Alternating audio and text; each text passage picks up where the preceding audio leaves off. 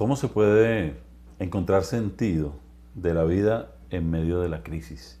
Esa es una de las preguntas que muchas de las personas hoy se, deben estar haciendo. No sé si, si sea tu caso.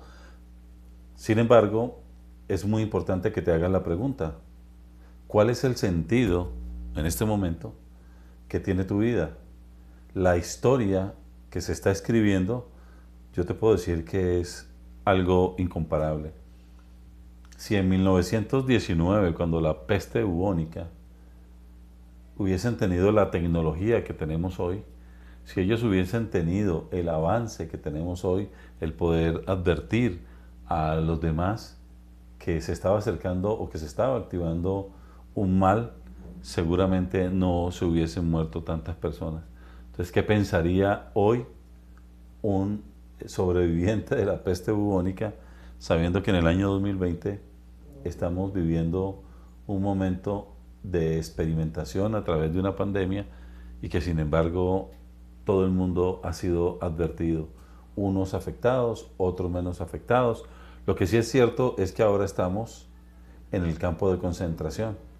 Mm, esto me hace recordar del el libro El hombre en busca de sentido. Y e, es un libro que relata la experiencia de haber estado en un campo de concentración. O sea, cómo era la vida de estas personas en el campo de concentración. Y diferente a lo que todo el mundo piensa, no los mataban en los grandes campos. Los mataban o los, los asesinaban, les ponían el gas en los pequeños campos. Hoy estamos en los pequeños campos. Hoy estamos en nuestras casas. Y muchos seguramente sentirán que este es el final porque se activan muchísimos paradigmas, mitos, virus mentales en las personas. Y seguramente hay muchos que estarán en crisis hoy sin entender que la crisis trae siempre una oportunidad. Porque al fin y al cabo es lo que se debe experimentar. Cuando uno vive desde la conciencia, realmente, pues uno simplemente dice, bueno, está sucediendo algo, ahora, ¿qué voy a hacer con este algo? Los que hemos de alguna manera trabajado en nuestro cerebro, en nuestro inconsciente, que hemos tomado conciencia de que es un proceso la vida, que aquí estamos viviendo un aprendizaje y que hay que sacarle el, máximo de provecho, pues nos daremos cuenta que ante cualquier situación lo único que, que hay que hacer, que le corresponde a uno como ser humano, es vivir feliz. Básicamente es eso, vivir feliz. Ahora, ¿cómo se afecta el día a día en un campo de concentración? Dice el libro que lo primero que se afecta es la mente por esa afección o por esa represión a nivel psicológico. Y claro, el prisionero entra en un estado de crisis. Claro, ¿qué más se puede hacer? Si están sometidos, si están obligados. Por eso se activó el, estado de sitio, ¿no? El, toque de queda a nivel nacional en Colombia en cada, y en muchos de los países porque es la única forma de tener el control sobre el ser humano. Y pues no hay otra cosa diferente a que a través del miedo eso se pueda lograr. Mi pregunta es, ¿tienes miedo? Si tienes miedo, reconócelo. Acepta que tienes miedo y cuando ya tú lo aceptas, pregúntate, ¿y por qué tengo miedo? Y cuando te preguntes, ¿y por qué tengo miedo? Ahora respóndete, ¿y para qué me sirve esta situación? ¿Qué es lo mejor de esta situación? Ahora, lo que nos hemos dado cuenta es que realmente estar en esta situación ha sido un gran privilegio porque nos ha permitido estar con nuestros familiares, disfrutar de la casa, encontrarnos con nosotros mismos y disfrutar mucho. Si no lo has hecho de esa manera, lo has hecho desde la víctima.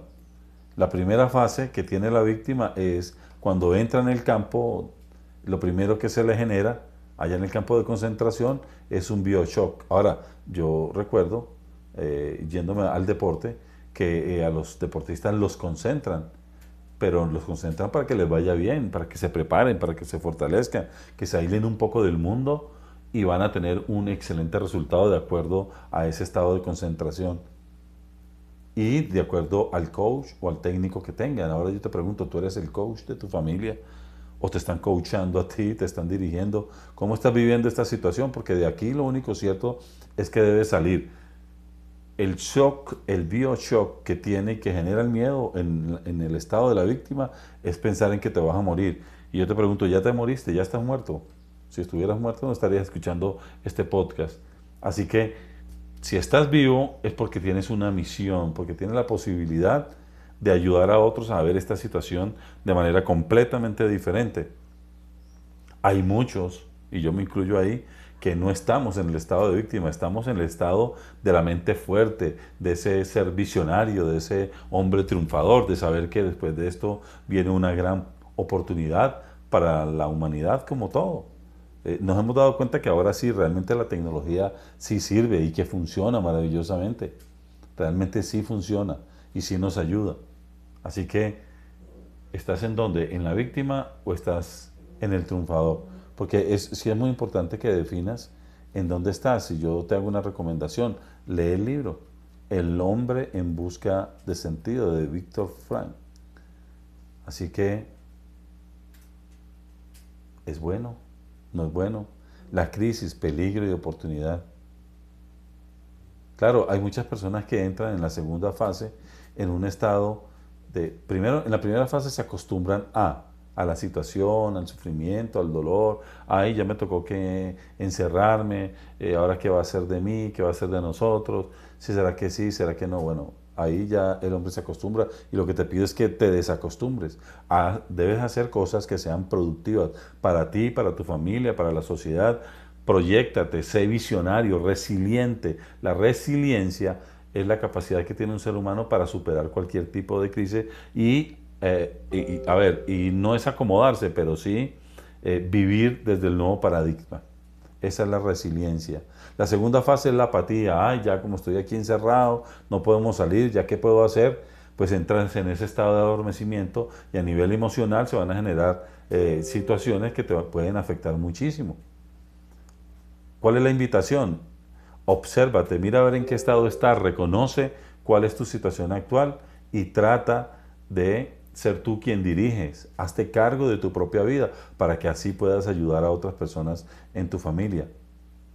Realmente el dolor, la injusticia, la crueldad, la irracionalidad, hace parte del mismo proceso que el ser humano vive y todo depende de ti, desde qué lado tú lo vas a ver. Si lo vas a ver desde ahí, desde la víctima, o simplemente te vas a activar para que seas proactivo. Ahora, en estas crisis, si te das cuenta, se despiertan todos los deseos religiosos. Si eres religioso, pues úsalo a tu favor. Si eres eh, eh, dedicado a, las, eh, a lo trascendental, pues también úsalo a tu favor y sácale el máximo provecho. Lo que sí es cierto es que en medio de esta situación, en la fase 2, el deseo sexual disminuye. No hay deseo de procrear. ¿Para qué hacerlo si estamos en un momento de dificultad? Pero quien está desde el, momento, desde el lado del triunfador, desde el éxito del visionario, aún hasta eso lo desea, aún hasta eso le saca provecho, lo hace de otra manera, le saca eh, muchísimo gusto a esa situación. Recuerda que el amor es lo único que hace que todo trascienda. Si vives desde el amor, desde tu responsabilidad, desde saber que todo tiene solución, seguramente vas a encontrar que después de esta situación de crisis tienes una grandísima oportunidad en la vida ahora eres más fuerte, ahora tienes la posibilidad de generar nuevos proyectos, de tener nuevas ideas y de poder salir hacia adelante. Seguro que estás meditando, que estás visualizando, que estás orando, que estás haciendo algo y eso te va a permitir estar un poco más libre a nivel espiritual. Porque nadie puede arrebatarte eso, eso es tuyo. E, el único estado libre que tiene el ser humano es ese, el de estar en, su estado espiritual. Nadie te puede decir sí, sí o no y es la mayor libertad que tiene el ser humano es la de elegir. Así que te invito para que hagas esta reflexión y que la tomes de la mejor manera. Soy John Romero, Master Coach con programación neurolingüística y te invito para que sigas adelante, para que llenes a tu familia, a tus amigos, de energía positiva, que sigas adelante, que te des cuenta que realmente este momento es un momento histórico y que la historia en tu familia diga que tú fuiste esa persona que pudo llevarlos al siguiente nivel.